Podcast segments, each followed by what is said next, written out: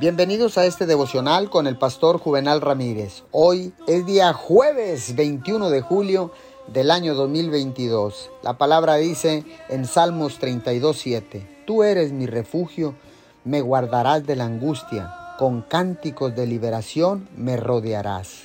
¿Alguna vez le ha pedido a Dios algo fuera de lo común? Le hago esta pregunta. Quiero compartirle que después que mi padre murió, yo estaba muy preocupado porque estaba un torrencial, había caído una tormenta y llovía copiosamente, pero tenía que darle sepultura al cuerpo de mi padre.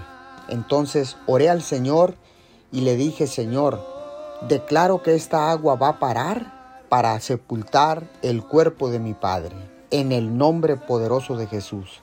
Déjeme decirle que de una manera sobrenatural, el cielo se abrió, salió el sol, paró la lluvia, pude sepultar a mi padre en paz y sin lluvia.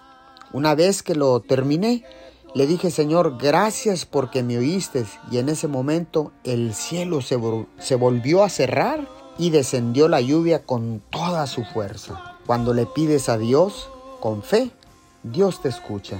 Señor, te damos gracias porque sé que tú eres mi refugio, porque sé que tú me guardas en medio de la angustia, porque sé que tú nos escuchas cuando clamamos a ti con un corazón contrito y humillado. Te damos gracias en el nombre de Jesús. Amén y amén.